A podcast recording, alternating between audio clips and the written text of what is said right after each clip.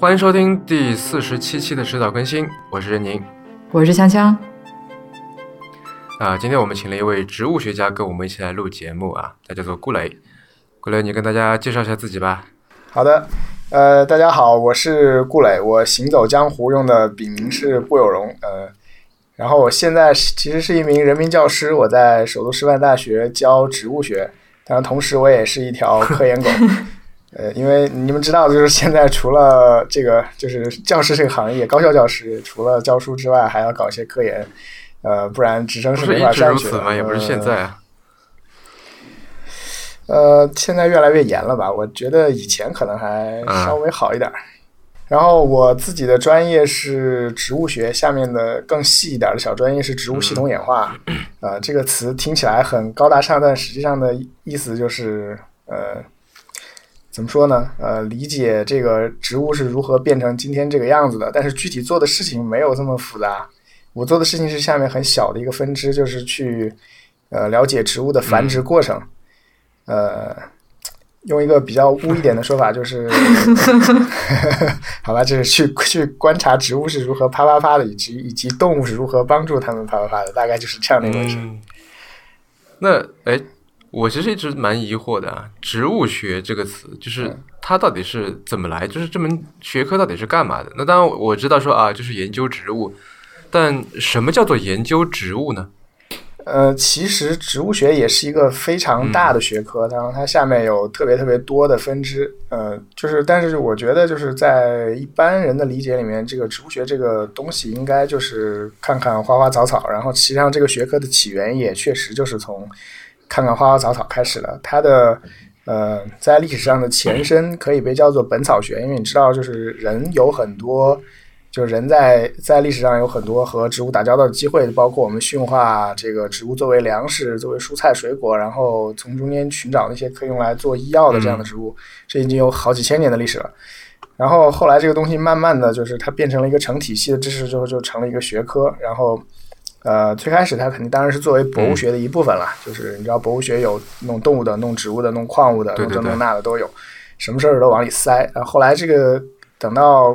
呃，就到文艺复兴之后，真正那个近代的科学开始自己发展起来之后，植物学成成了中间的呃一部分，那就是研究呃 研究植物。讲下去又开始讲怎么定义植物了。对，反正呃。大家知道这个就是一个花花草草打交道的学科就好了，当然就是宏观的呢，就可能会去做一些呃，就是野外的工作啊，去去山里面跑；做微观的，有可能就是在实验室里面养一些呃拟南芥之类的玩意儿。对，这我的意思就是说，到底什么叫做研究植物？就研究植物这件事情，因为听上去就很大嘛，对吧？那到底是个怎么个研究法？非常大，嗯。嗯，呃，对，其实我刚才最后那句话也也也尝试 在在讲这个事儿，就是因为对不同的就植物下面对于不同的研究对象，对于不同的尺度也有不同的研究方法。像在我这个尺度，我是比较宏观的嘛，那就是说我会去研究整个植物的，或者说像它上面一些呃和繁殖相关的器官，就是就是花了，就 对，不用说的那么复杂，对，就是研究这个部分的一些行为。呃，就是我我自己做的事情，就是可能比如说在野外找个山头去蹲点，然后看这个花是什么时候开，怎么开，然后它开了之后里边的一些部件，它的雄蕊、雌蕊是什么时候开始有活力，然后什么时候开始有虫来访它，这个虫在上面干了什么，然后可能还做一点人工授粉实验，就看看它的这个嗯授上去之后呢，花粉管怎么往那个呃往这个雌蕊里边长，呃，最后这个结实率有多少，诸如此类的，就是这样的解释，这是我这个方向的研究方法。然后呢，就是另外呢，就是我我当然也有一些微观的部分，那就是在实验室里面，比如说我要了解呃若干个植就是植物的种之间的这样的，比如说它们的亲缘关系，或者说它的这个演化的关系，那么我可能需要把它们的 DNA 提出来，然后再去测个序，然后再去做它们的这个 DNA 序列的比较，然后把这个它们的演化书给重建出来，大概就是这样的事儿吧。反正生物狗干的事情都差不多，我觉得。对。嗯，但是你们知道这个，我我媳妇儿也是一条狗，然后她以前在，你这样说，对她以前读大学不会生气吗？没有没有没有，这个这个在我们这里都是对吧？对，生物狗其实是一个非常中性的称呼。好吧，嗯，对，然后。呃，他在读大学的时候，他做的也是那个植物方面的东西，但是他做的就是呃细胞这个层面的，就是比那个比刚比我刚才说的这个分子生物学的这个层面稍微还要再再宏观一点啊。他他就会当时他就会做一些，比如说做那个呃显微切片啊，然后用这个各种不同的显微镜手段去观察这个植物细胞里边的东西。现在我们家里还。摆着一些他当年这个就是他在北大读书，以及他后来去美国做博士的时候做的这些细胞层面的这些东西，所以我们就是整个那个植物学领域，实际上就是从嗯往细了说，就是到细胞和分子；往大了说，就是到这个植物的个体群体，甚至就是整个植物生植被生态系统这个层面上的东西，就全归我们管。嗯，对，然后我再补充一下，就是我觉得。就是因为整个生物学研究的终极目标实际上是想回答一个，就是那个，呃，就是我们从哪来，我们往哪去的这样的一个问题。那这个问题归结在具体的学科上，就是进化嘛，对吧？我们需要了解这个地球上的这个生物圈，尤其是人自己是如何如何呃进化到今天这个样子，以及以后还会往哪去的这样的一个问题。那么，就是进化生物学实际上是整个生物学研究的终极目标。那在植物学这块呢，就是我的这个大方向，就植物系统演化这一部分，就是在。专门来回答这个问题的，啊，当然这是一个我往自己脸上贴金的做法哈。哎，你刚才说起进化，我最近看到过一个说法，就是说，呃，它的大概意思就是说，大家不要再用进化这个词，而是用演化，就是因为这个词都是从那个 evolution 那边来的嘛，对吧？呃，然后就是进化，感觉好像就是说，就是怎么说呢？就是一定是往对的方向，有这种感觉。对这个，这个会引起一点误解。更高级的这个就是应该不是这样子的，只是不只是不一样而已。是的，是的，是的。对对，就是这个呃，evolution 的本质实际上就是变化，它没有方向性，没有趋势。呃，就是我们我们尤其是在中国吧，它那个在就小孩子的教育里面就会有一些特别误导的一些事情，比如说我们会。我们现在 就不只是小孩子了，就是大学里面的这个关于这个什么呃马克思主义哲学这块的东西，啊会教这个进化，就是从低级到高级，从简单到复杂。但实际上进化，我记得还有一个叫海，从海生到陆这个 啊，对对，就就是呃。我最开始就是他们在说这个事情的时候，就是总是说这个是恩格斯在那个呃自然辩证法里面写到，但是我后来去翻自然辩证法，发现恩格斯并没有这么说过，所以我不知道这个是谁说的。对，这个这个很奇怪，但是一直以来这个实际上是对对进化或者演化的一个误解，就是。呃，那个谁，我我就是知大的那个龙曼元老师，就是非常就国际知名的进化生物学家，他也一直特别，就他每次回国来就是做讲座还是干嘛的时候，几乎都会提到这样一件事情，就是说这个中国的进化教进化论教育完全是错的，他他特别迫切的想要纠正这样的事情，而尤其是早两年，呃，就是呃松鼠会在早呃科学松鼠会在早早两年的时候，特别也写了一些东西来说这个事儿吧，就是。呃，就是就进化这件事情，就是一个这个生物作为一个群体在变化的，随着时间变化的这样一个现象。然后我们现在看到的这些所谓的趋势，实际上是就是从从从这个变化的结果来看的，它表现出这样的趋势。但是实际上，对对对，没错，就是这个感觉。呃，但实际上呢，也许当时的这个就是自然选择的条件如果变了的话，我们现在可能看到完全就是另外一个。不同的景象，所以所以说这个呃，我们在说进化这这个东西的时候，是不应该带着有就是说它有一个什么呃，往从低级往高级了，或者是说有一个什么具体的趋趋势和倾向性的这个角度来看的。呃，尤其是这个就进化这个东西是一个是一个名词。呃，有些人把它当做形容词来用，就是说某某比某某更进化，这个是不对的，这个这个是一个非常大的错误。对，主要就是想纠正这个错误。但实际上，就是在你理解了这个 evolution 的本质之后，你把它说成是进化也好，说成是演化也好，其实都没关系。我觉得这个怎么翻译无所谓，就是你理解它的本质就行了。嗯，哎，那作为就是嗯，你说。呃，作为一名，我特别好奇的是，作为一名植物学家，就是你在平时生活当中有没有什么职业病？就比方说，你看到某一样呃花或者某一个植物的话，是第一反应是能好怎这个问题吗？呃，这个能好怎这个问题，肯定显然是作为一个吃货的第一反应了。对，当然我也是一个吃货，所以这个问题肯定会有。但是，就是作为一个植物人的职业病，更多的是就是就是我手很欠，你知道，就是看到一个 从小就这样，就是我看到一个植物，但可能会。呃，比如说它在开花或者怎么样，就顺手呃揪一个过来，然后在手上观察一下这个花怎么样了，然后看，比如看它叶子，看它叶脉是什么这样的一些习惯。嗯，呃，就是说，呃，在经受了专业训练之后，这种欠就变成一种，呃，你可能就非常下意识的在在观察周围这些植物中间有什么东西是不对的。然后，然后就就会就就会就就会说，比如说看到就是眼睛的余光，看到路边上的这个草丛里面有有一块不一样的颜色，我想，哎，这个东西开花怎么是这样的？然后凑近来看，哦，原来是一块废纸。大概大概就是就是这样的事情。嗯，那但是所以你还有赏花的这种能力吗？就你去人家去赏樱花什么的，还你就会看见说啊，这就是一个什么什么科什么什么东西的，在这边一大堆，就它的生殖器在这边暴露出来。对对，我我觉得，我觉得这个地方我要我要为这个呃，就是为所有的这个搞搞自然科学的科研狗辩护一下，就是说我们其实并没有丧失欣赏这个呃，就是自然界的美的能力，我们只是给它更多了一些解释而已。就是我看到樱花，呃。当然，你当然你们也可以说我这是继续在往自己聊，但实际上就是我自己的感觉是，就是我看到这个樱花，我第一眼仍然觉得它是美的。然后第二，接下来我要想的事情就是这个东西它的呃物种是哪一个，嗯，它的品种是什么样的，然后它是从什么样的野生类型被选育、被驯化出来，然后它经历了什么样的这个历史和文化事件，然后它呃。接下来呢，我可能要去看它这个花儿，它呃长成这样，它的传粉者是什么？然后呃，它如何通过这种鲜艳的颜色来招引传粉者？如何和如何把自己的花蜜或者花粉给传粉者作为报酬？然后让传粉者帮他这个完成繁衍后代的这个这个过程？然后其就是有很多东西可以想，就是呃，关于一个物种，你在看到它的这个形态上的美之后，呃，如果如果你有一些专业上的知识的话，呃，有助于你把它的这个故事。呃，了解的更加的完整，就是然后它这个呃美的形象就会变得更加的充实一些，就并不单纯的只是这种感官上的美，你还有一种看到这些东西，你会觉得有一种智力上的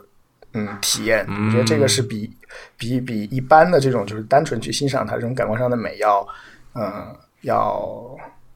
怎么说逼格高一点，就相当于是有点像是现实和虚拟现实的感觉。呃。其实也都是现实了，我觉得。我我的意思就是说，增强现实吧，啊，增强现实，增强现实，对对对，增强现实，对对对，嗯，对对。哎，但是，呃，就是我们之所以想来做这期节目啊，一方面是就是呃，因为我觉得你是一个挺有意思的家伙，然后就一直想着 约跟你跟你约这个事情。然后第二呢，就是其实我一直都对植物学很感兴趣，呃，或者对生物学很感兴趣。然后，但是呢，我又觉得说生物学也好，植物学也好，这个词对于大家就很多人来说，其实是一个比较远的。可能从这个中学时期时代之后，如果甚至你如果是读的是文科的话，基本上从哎，现在好像没有文理科了，反正就是。基本上，你大学如果不学这个，后面也就没有什么机会能够接触到，对吧？除非你你看个什么《火星救援》，知道里面有一个植物学家种土豆特别牛。那除了除了这种之外，好像没有什么机会会接触到植物学，会去了解植物学。所所以，我也想就是找你来聊一聊，比方说你第一次接触到植物学是什么时候？然后你为什么会选择学这个呢？呃，这个其实是个很很很长，说来话长了。对，呃，我是因为我我喜欢生物是一个很小的时候就已经有了的爱好。当然，我就是我我在一个接近乡下的地方长大嘛，那周围能够接触到的这个呃野的东西很多，呃。呃，但是就是我小时候并没有特别的倾向，就是我到底是喜欢动物更喜欢动物一些，还是更喜欢植物一些？就是小孩子在这方面无非就是收集癖、占有欲，然后有一些破坏的欲望，就诸如此类的，就这些东西。对，呃，对，呃，大家都一样。然后呢，我可能就是稍微会更多的留意这个，嗯，就是关于他们的一些知识性呃东西。然后因为我小时候比较爱看书嘛，那。就是会去呃找这些书来看，家里自救十万个为什么会看，然后就去去其他小朋友家也会就是也会稍微有倾向性的去选择和生物相关的这样的一些书，比如说，我记得我小时候有一本书叫做，嗯，哦，对了。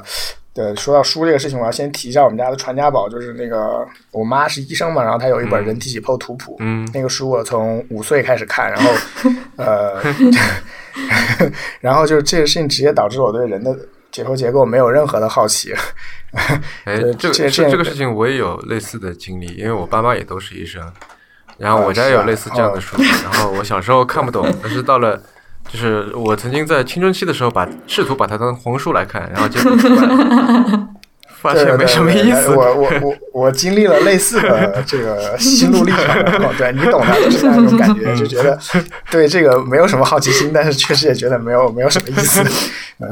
嗯，所以嗯，好吧，这个是个插曲。嗯，同时就是就那个时候，我在有个小朋友家借到了一本那个叫做。科学小实验的书，嗯，然后是我还记得它是植物部分的第三册，然后至于它还有其他什么部分或者还有其他多少册我不知道，因为是别人家那儿拿来的书，嗯，然后这个书里面就有很多呃如何给植物做人工授粉，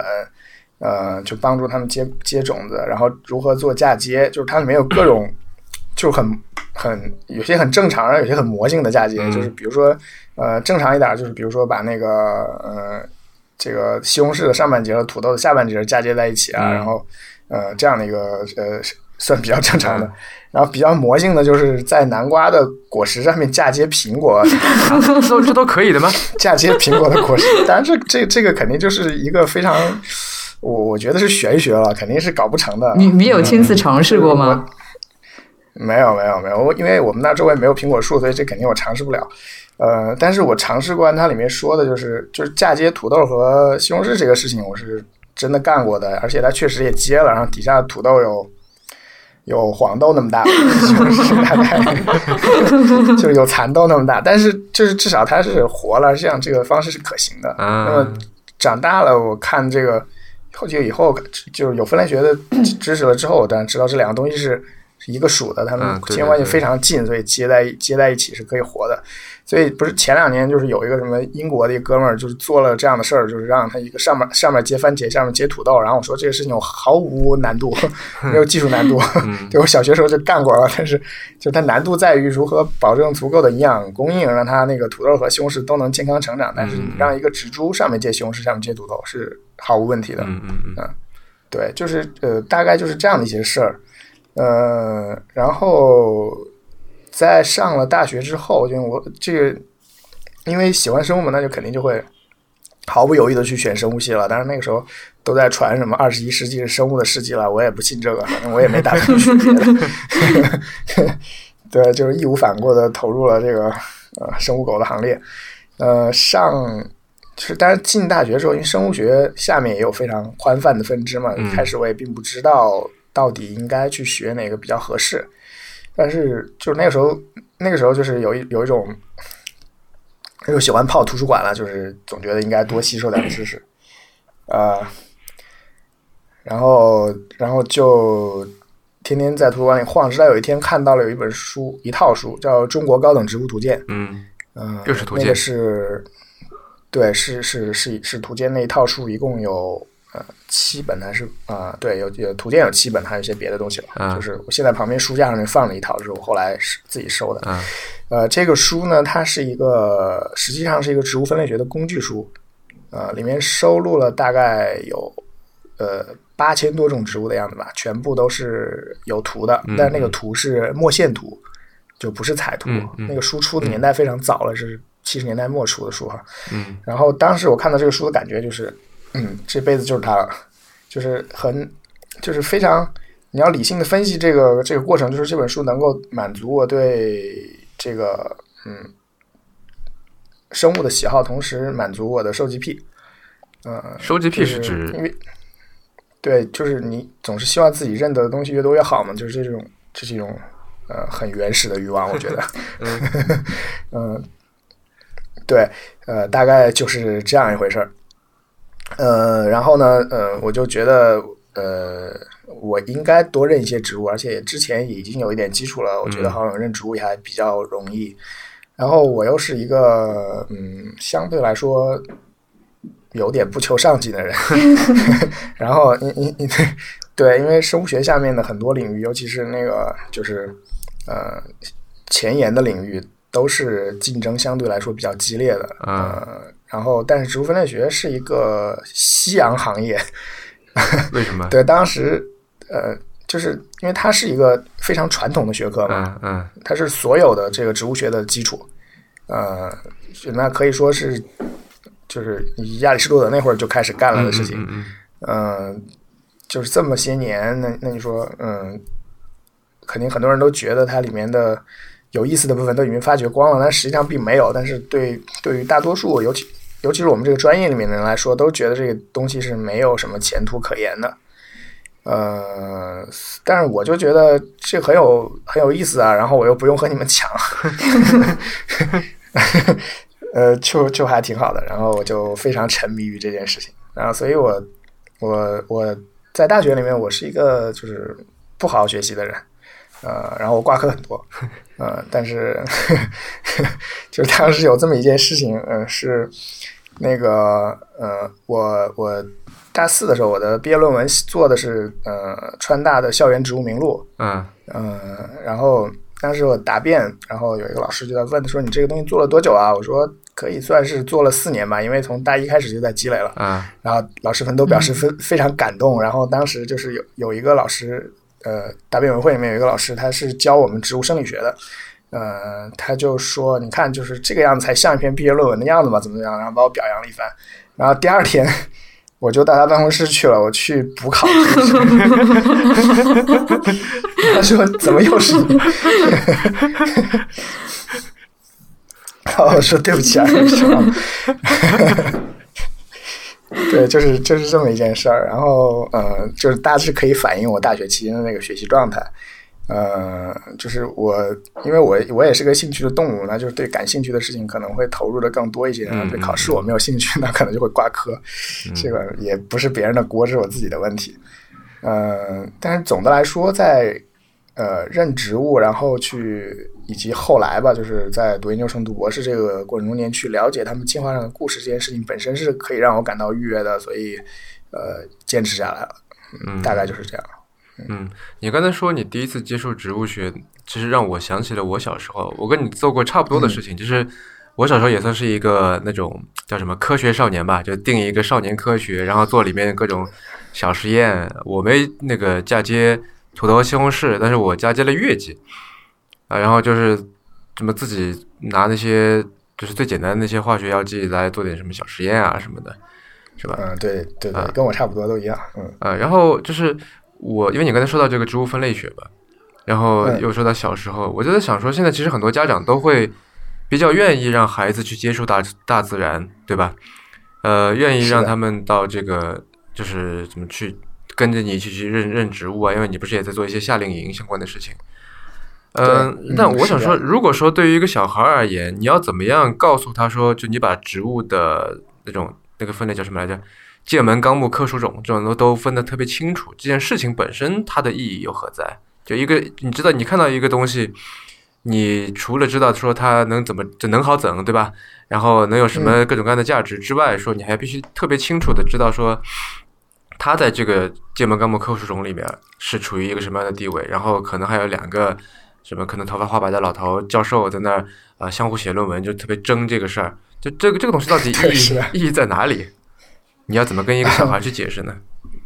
嗯，其实就是呃，如果要跟小孩子解释的话，我可能就直接略过这部分不讲了。我对于小孩子，我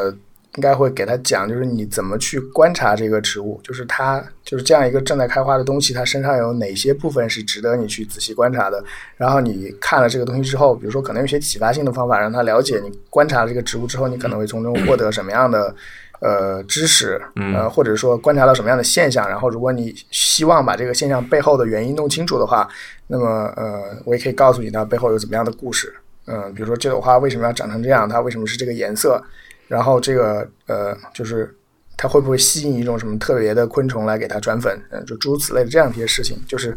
呃，这样呃。对于孩子来说，就是这种其实不只是孩子，就是普通公众、非专业人士都是一样的。就是，呃，一个完整的故事比一个单独的名字，甚至是加上了门纲目科属种的名字，呃，更加能够呃，就是让他们觉得有兴趣，因为这个是是是有故事的嘛，嗯。但是这个在你看来是故事啊，但是就是我相信在很多人看来，因为呃，我也经常跟人说这些事情，就比方说呃，在以前啊，现在就就不是这样了。在以前我跟这个锵锵出去的时候，就比方说他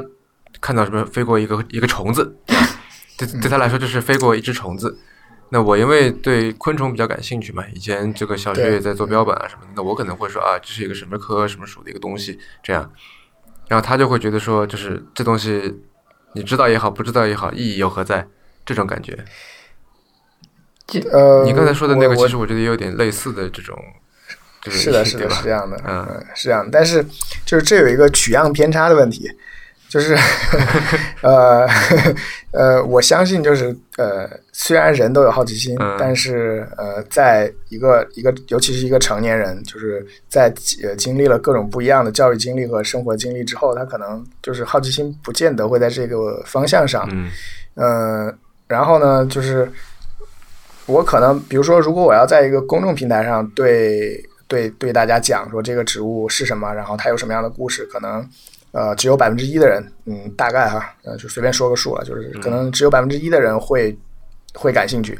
但是如果是对于一个在参加我带的这样的一个博物学活动的呃人，不管是成人还是孩子来说，那他已经是一个预设的有兴趣的人了。嗯。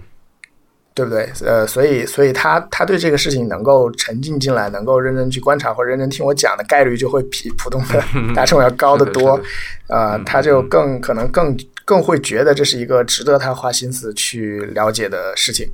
呃，所以呃呃，这方面是这样的。然后你要说那个一个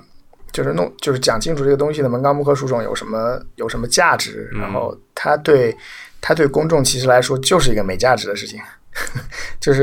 这个东西完全是一个专业人士用来工作的工具，就是分类系统的这块东西，你知道的，就是它是它是就是一个工具。就是如果你真的想去学习认识植物、认识动物的话，那你心里面有一套分类系统，会让你的这个学习的过程变得容易的多。嗯，呃，对，因为成体系的知识比那种零散的东西要好记嘛，对吧？嗯嗯嗯。呃，然后嗯，也也就是这样了。啊，然后对于一个研究者来说，那你理解这个分类系统呢，有助于理解它背后的进化关系。这个，这个也是学术上的事情。但是对公众来说，这个东西真的是一点用处都没有。对，所以我当年我在大学里面的时候，就有很多同学就直接跟我说：“说你学这玩意儿就是屠龙之计，你认识那么多植物有毛用啊？” 对，我说是没用，但是我写的管得着吗？哎，呃，我见过有一些，就是呃，植物学算是一种这个就是科普嘛，就面对小孩子的，对吧？然后还有另外的一些就是学科，就是他当他在跟这个呃小孩子也好，跟这个普通人在科普的时候，他一般都会就是炫一些技或者炫一些装备。像上次我去那个，就我不是到大阪大学去这个交换过一段时间嘛，然后就那个就那个呃。那个老师他就拿了一箱，从那个保温箱里拿了一箱可燃冰过来，说这个就是从鄂霍次克海下面挖上来的，然后就当场给我们看，然后我觉得哇，好神奇，对吧？然后就好多，比方说有一些这个呃学科，它那些仪器，对吧？特别贵，然后是一个一个都就要多少钱？原来我在我在读书的时候就还那个，我有个师兄带我去看他们那个粒子对撞机，就是啊，我就觉得他跟我说这东西有多牛逼多牛逼，然后我就。就听着对吧？就有种就觉得高山仰止的感觉。那植物学在无论是研究或者科普教育当中，会不会有哪些比较专业的这种硬件或者说软件什么的可以用啊？呃，有的啦，但是就特别值钱的没有。呃呃，对，就是呃，我们是传统学科这块用的东西都。都比较的简陋，像我自己有一个解剖镜，有一个标本夹，有一些镊子什么东西，就 几乎就够了，就是没有什么特别贵的。就哪怕是在实验室里面，我们做实验用那些东西也都很便宜，什么 PCR 仪就没多少钱一个，就是呃，就是这些都没有什么值得拿出来说的。但是，但是我们这里面有一些呃，就是特别呃，怎么说呢？就是也许拿出来可以吓住一些人的东西，就是我们在你知道这个我们植物分类学工作的依据是植物标本，嗯。然后呃，植物标本如果制作的好的话，它保存的时间是非常长的，所以有的时候呃，我们在一些大馆里了，小馆里可能见不着，大一点的馆里，那么你会翻出来，比如说达尔文亲手采的标本。啊，啊、对，这种就就是拿出来就很屌，对不对？会让人觉得是一个，呃，前提是这个人得认同达尔文，就知道达尔文是谁，然后就觉得是一个非常厉害的事情。呃，我我我有件事情我印象很深的，就是我第一次进植物标本馆，那个时候是川大的植物标本馆是国内高校里面最好的一个，啊它在全国的所有的标本馆里面的排名也就。呃，能够排到第四嘛，第五，反正就仅次于三个国家标本馆的一个特别大的一个标本馆，因为川大的植物分类学传统非常好啊。然后我第一次进那个标本馆的时候，当时是就是桌上摊着一份那个呃杜鹃花的标本，嗯是已经有一百多年了，是那个谁呃，是我想想啊，呃，忘了是詹姆斯洛克还是 Forrest 采的，就是当时特别特别特别，就是现在也挺著名的，当年的植物猎人在中国西部进行采集的时候采的标本，就是摊在那儿放那儿，然后上面的花瓣的颜色还是还是呃还是红的，就是那个标本已经一百多年了，那个那个花瓣的颜色都还在，就是这种这种时候就会让人感到有一种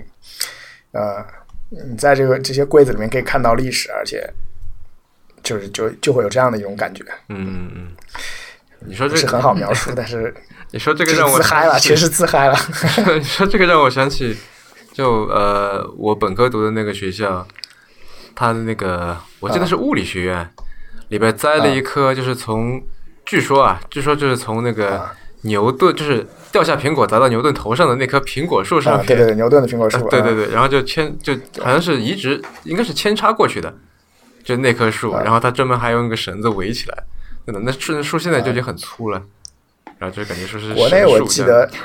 国内记得是有的，就国内好像是南开吧，还是天大有那么一棵，就是牛顿的那个那个树上的分支。啊然后那个就是我我前一阵儿我们一家去过年的时候我们在日本那边过的嘛，嗯然后我们去了去了名古屋植物园，嗯里面里面有一棵孟德尔手亲手栽培的葡萄的分株，啊，我就像还以为是孟德尔那个我还以为是豌豆，豌豆不可能 豌豆怎么那么长寿啊？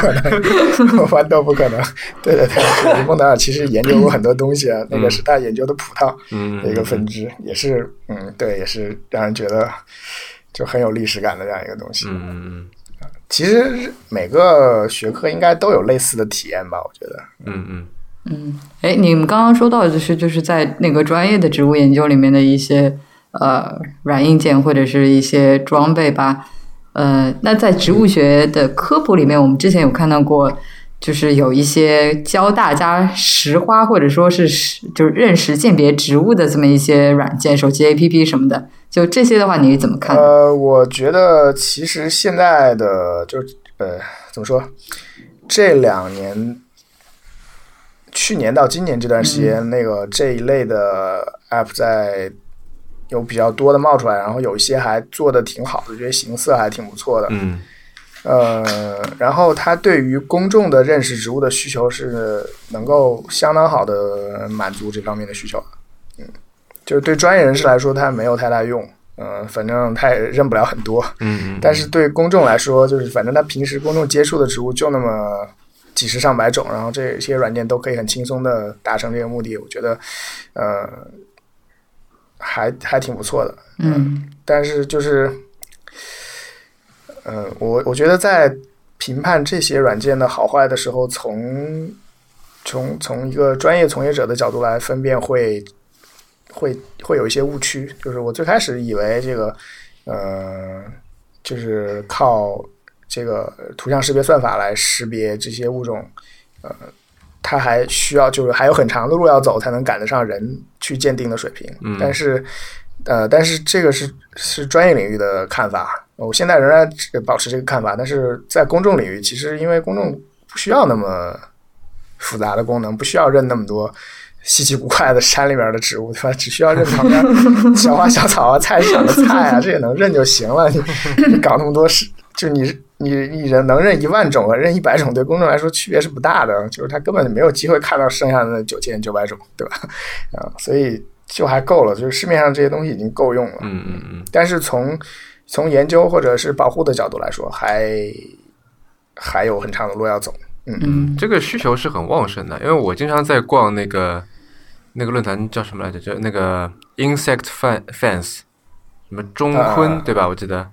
呃，中坤，对中坤很著名的。然后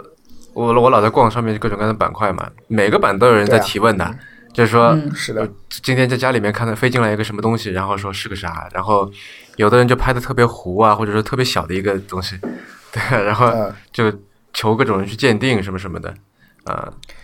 各种人其实这个需求还蛮大的，对，是没错，是需求肯定是大的，我但是就是这个爱好者圈子毕竟也就那么点儿，嗯 而且比较难而且赚到钱吧，我觉得，是的，是的，是的，嗯是的，比较难。嗯，虫子这块儿尤其不容易，我觉得。对我，嗯我我之前也和比如说动物所的和做昆虫的老师聊过，然后他们就觉得这个软件识别开什么玩笑，就这种态度。嗯，好吧，昆虫也许还有希望，植物这块儿我觉得现在市面上已经可以了，挺好的。嗯嗯嗯。嗯哎，那你最近觉得，呃，除了在这个教书和做科研之外，呃，还有没有去，比方说做一些野外的调查、研究、保护这些东西？因为我之前你我知道你在那个山水那里，就跟他们一起在做，对吧？对对对，我现在还是山水的顾问，然后呃，山水，呃呃，这个就是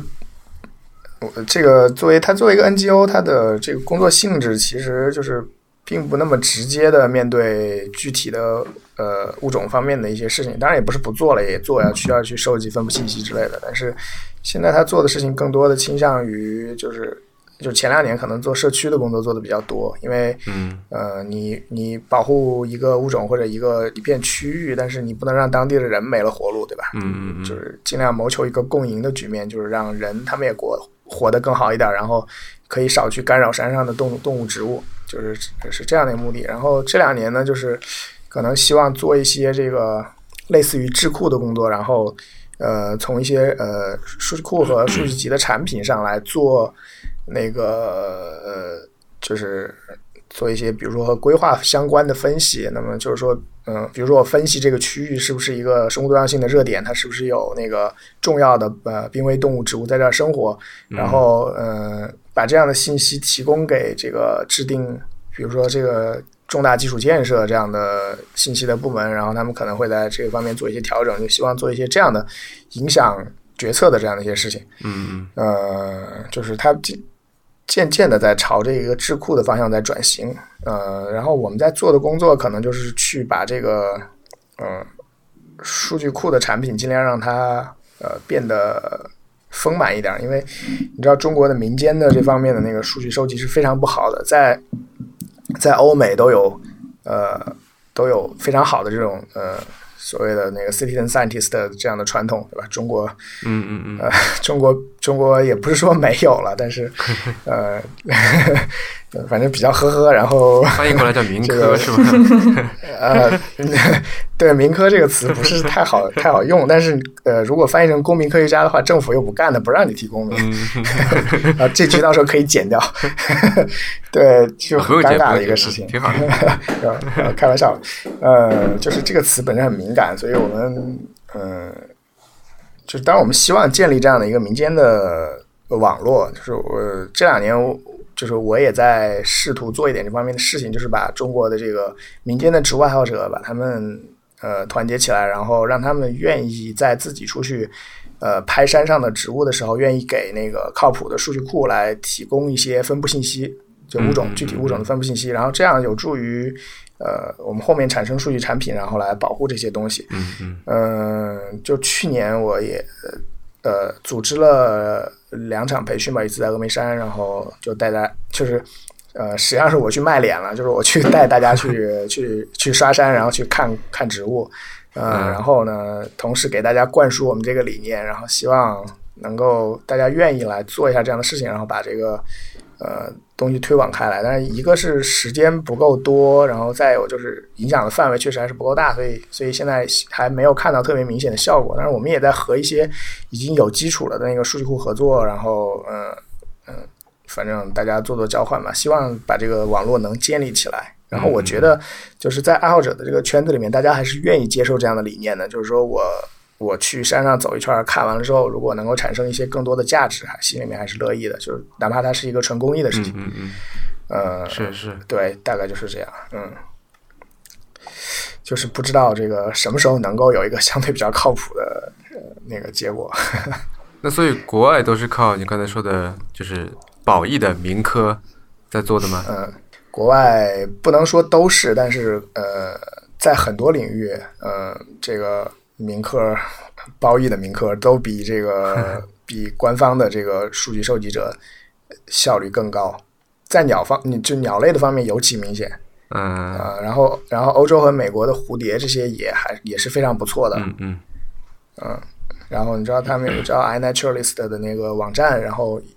也也有非常多的这样的这样的收入，但中国这方面还差得很远。嗯嗯嗯，需要培养。是啊，就是我。之前想要查一些物种方面的信息，就我发现台湾其实在这方面做的挺好的。对，台湾也还不错。我觉得这个东西总的来说是一个吃饱穿暖之后才会去考虑的事情。博物学这块儿，嗯，对你总归早两年中国人都还饿着肚子的时候，没有人有这闲心来干这些事儿。这两年大家手头都有钱了，然后。也开始关关关注博物学了，开始至少知道小孩子要去亲近一下自然，家长舍得往上面投点钱，呃，对，这都是好事儿，我们以后可能会越来越好。嗯，我还挺乐观的。嗯嗯嗯。哎，我知道你现在在给果壳在写物种日历是吧？对，我你写了两年了，其实已经不怎么写了。你写了几篇呢？我两年写了八十多篇吧。写了那么多？啊，对，因为。物种日历就是在二零一五年和一六年的物种日历，我都是呃非常主力的作者。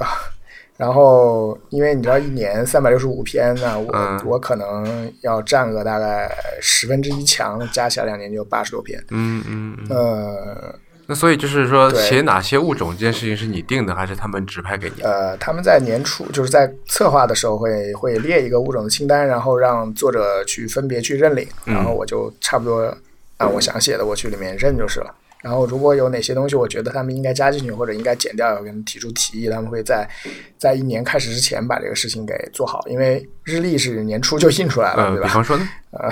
对，他只呃。比方说，呃，比如说就是呃，你像就是这两年的物种日历有一个恶趣味，就是在它的每一年的前十几篇那样子，十来篇那样都会用一二三四五六七八九十这样谐音开头的物种来来来来来写，然后这个里面我就就这个东西是他们拿出来呃征集意见比较多的一个地方，因为有的时候。会觉得他们写的选的物种逼格太低啊，或者是呃，或者是不好写，或者是什么叫选的物种逼格太低？就是一个，比如说是一个特别不常用的俗名，然后用用数字或者数字谐音开头的，然后是一个特别偏门的这样的一个物种，这种东西我们可以提出来，就是你 你呃，对无法引起人共鸣的东西，哪怕只是为了符合这样的一个恶趣味是没有必要的，有那么多东西可以选。嗯嗯嗯。对，然后一七年的物种日历呢，我写的很少。一七年的我只认领了三篇，嗯，嗯，然后呃，但是就是因为一七年不是萌物嘛，是呃，然对，然后对于哪些植物比较萌，然后应该写什么，他们征求了一下我的意见，然后我我把呃我提了几个物种，然后加进去了，加进去这些就 就只有我来写了，就是这样。所以你提的是哪些？萌的植物不就是番杏科那些多物啊多肉那些东西吗？呃呃，其实不都是，不都是，除了多肉，还有还有多毛，对吧？对，毛茸茸的东西也很萌。然后提的今年提的有一个种，就是毛茸茸的一个流石滩上的高山，高山流石滩上的植物，呃，叫鼠曲雪兔子，就是浑身都是毛，然后它呃，就像一个在游山上趴着的时候一样，像一个呃小羊一样，就是白白的，挺挺好玩的啊。这样一个一个小东西。呃，但是我总的来说就觉得这个植物的萌点很难找，对吧？你说萌这个事情，就是可爱这件事情，更多的是一个需要行为来来印证的。但是植物又不会动，然后它和人的形象毕竟差得太远，就很难引起共情。所以植物的萌点很难找，这个是我今年不太愿意写的原因之一。嗯嗯，我记得我在今年那个呃上面看到有一个是什么海阔鱼，是今年那个吗？对对对，今年有海阔已经写过了。嗯嗯嗯。那个是属于恶心萌，其实大鼻涕虫嘛，有些人会觉得比较。是我当时看到那个插图的时候，觉得好像是有那么一点萌，但是后来再去多了解一点之后，发现这个完全算不上萌物。嗯，对，就是不同的人的萌点不一样，嗯，这个还挺难把握的。对，嗯，然后我。我我今年没没再多写的原因，就是觉得主要原因是觉得没有突破，嗯，就是写了两年已经成了套路了，然后就觉得自己没有办法通过写这样的文章再再提高了，就觉得也没啥意思，写来写去就那么些东西，嗯，所以我今年认的认的比较少了，我再想想应该去写一点别的东西，嗯嗯，说到这个，就是我这两天新开了一个坑，就是呃。因为我不是在山水那边做顾问嘛，然后就写物种日历的这两年，我一直希望就是能够能够用类似的方式来介绍一些濒危的植物，但是呢，就是大多数的濒危植物，呃，就是人们对它的了解都非常少，就哪怕是科学家对他们也了解非常少，因为没有人去研究它们，没有人关注它们，所以他们背后的故事我也不知道，是没有没有谁知道。呃，另外呢，就是它很多都离这个日常的生活太远了。不太可能引起那个人的共鸣，人根本就不会有兴趣兴趣去看这样的一些，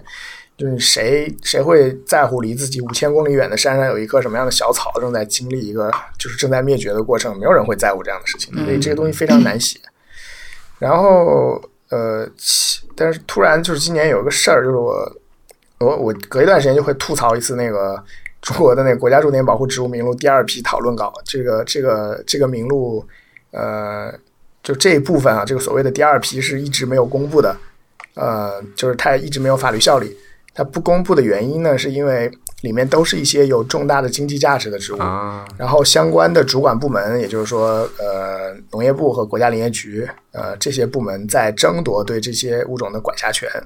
啊。因为因为如果它是一个保护物种的话，那么就说你要呃利用它的资源。呃，要比如说你要种植要出售，那是需要这个相关主管部门开具许可证的。那么掌握了这个管辖权的部门就会有很多油水，所以这个东西他们一直在撕逼抢来抢去的，就是导致这个第二批的名录到现在十几年了，就是一直没有公布。十几年了啊，十几年，对，它是就这个名录是呃一九九九十年代末的时候制定出来的，嗯嗯嗯，然后他们把那些不太重要的呃物种先弄了个第一批公布了。然后剩下那些值钱的物种就一直没有公布，一直拖到现在十年了。呃，在大概在一呃二零一一年的时候吧，那个林业国家林业局内部发过一个文件，说要促成这个第二批的赶紧公布。你看，它促成了到现在，也也也有六七年过去了，还是没有什么动静。呃，所以呃，我我为什么我经常吐槽这个？但吐槽完了之后，我想一下，我觉得。这些东西既然有重要的经济价值，那它和这个人的日常生活的关系就是比较密切的，对吧？然后，然后大家也会对这些感兴趣，比如说什么人参、石斛这些东西，那大家都会感兴趣啊，所以这个就比较好写。所以我就新开了这个坑，开始写这方面的东西，然后写给山水，然后算是一个比较公益的事情吧。今年我就主要写这个玩意儿，我就不写五中日历了啊。嗯，对，还挺有意思的。呃，刚才说到植物保护啊，我倒联想到另外一个事情，就是消灭一种植物。消灭对，因为呃，我们现在就其实有很多所谓的物种物种入侵的这种案例嘛，对吧？对。但是我又听到某一种，我忘了是在哪里看到了，有一种说法是说，就其实对于植动物不论啊，对于植物而言，其实如果你把就是一某一种外来的一种物种扔到哪一个就是。它已经非常完备的一个，比方说热带雨林里边，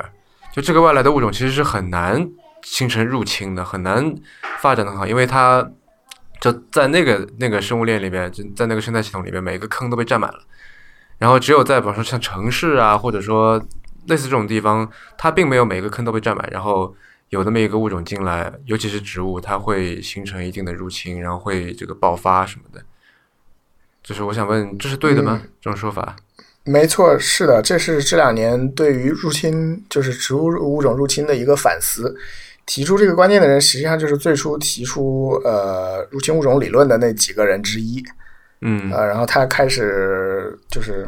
就是反思这个呃呃物种入侵的概念。就是我我还蛮赞同这一点的，就是肯定是一个已经经历了破坏和干扰的这样的一个生态系统，才会有外来物种入侵这样的事儿。如果是一个完好的话，应该是不会有机会的。呃，就是像你像紫金泽兰这么凶悍的入侵物种，它如果在一个那个发育良好，就是没有干扰的林子里面，根本长都长不出来，也没有没有那个生态位给它了。嗯。而且，就是你换一个角度想，就是，呃，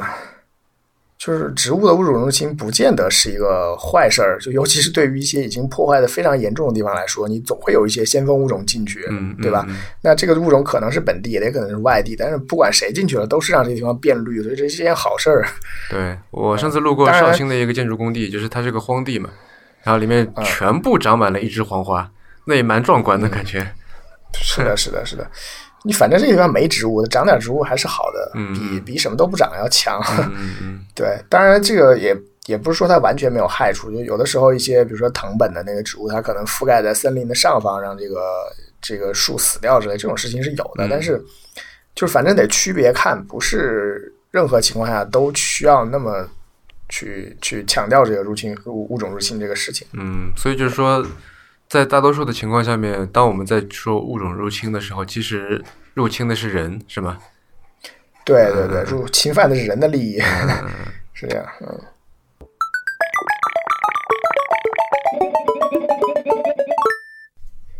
呃，我们有一个这个固定单元啊，就是说，请嘉宾在节目的最后推荐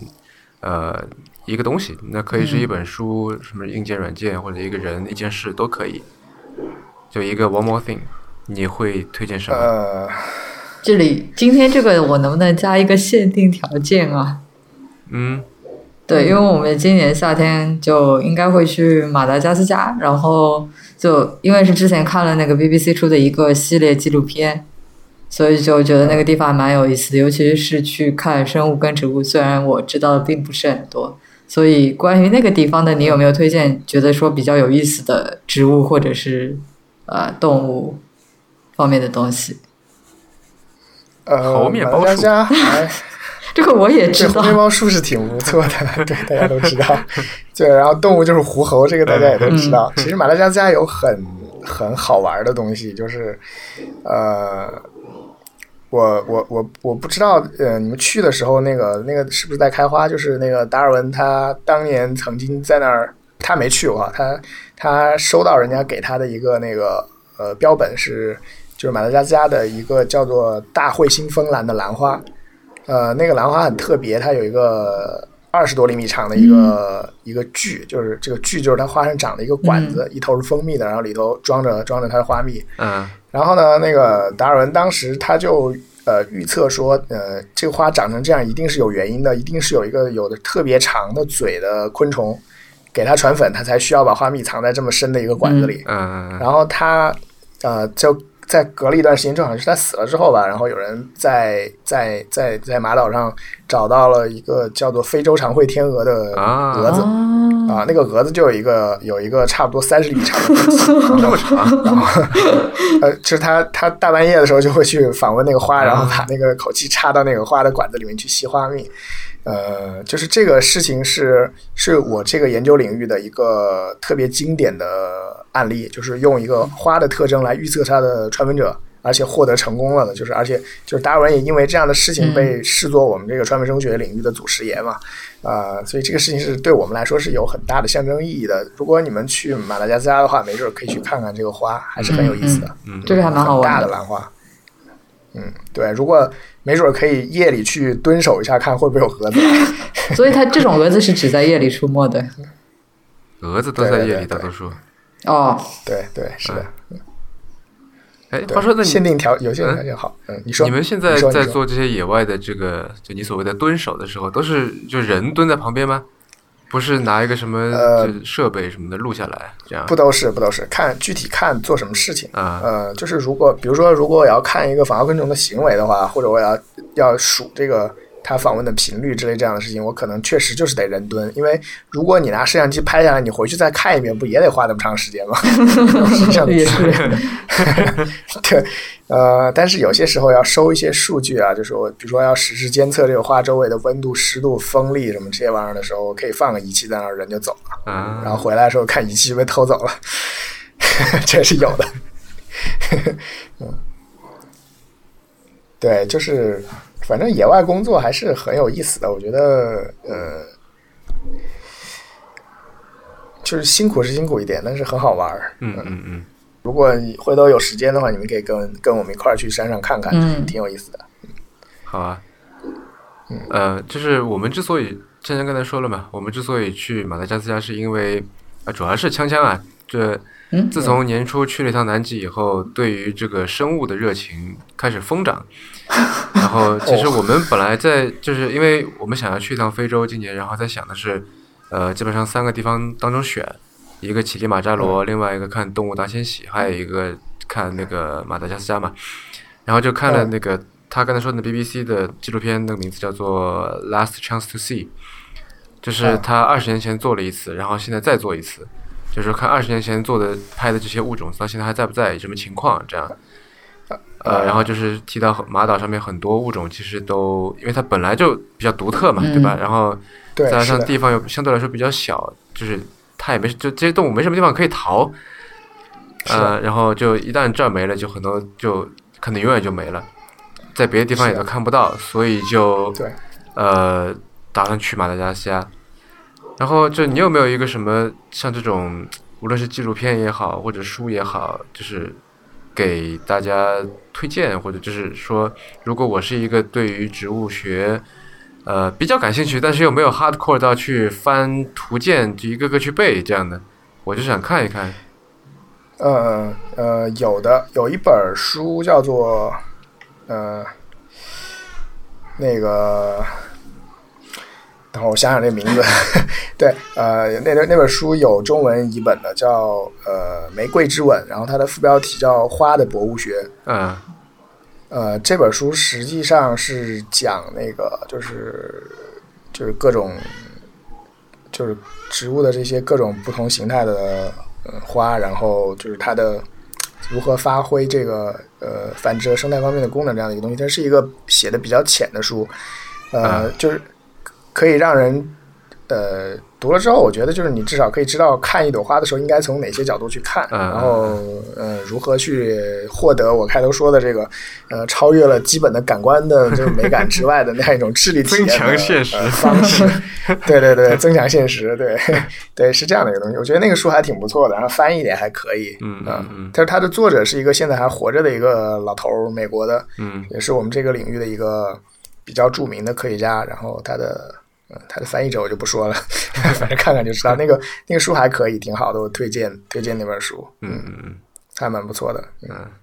就是它不太指向那个就是特别具体的呃某一个物种应该怎么识别这样的事情。我觉得这种事情对一般人来说也没有意义。嗯嗯。嗯，对。嗯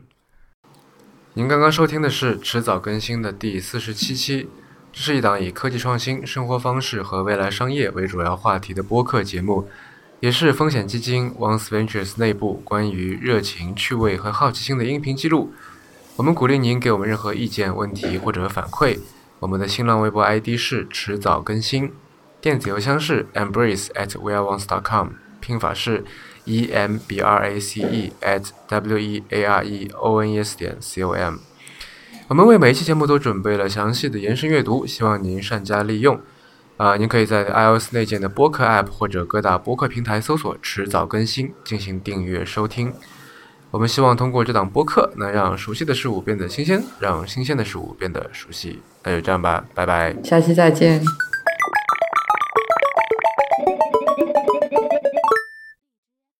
我是米花，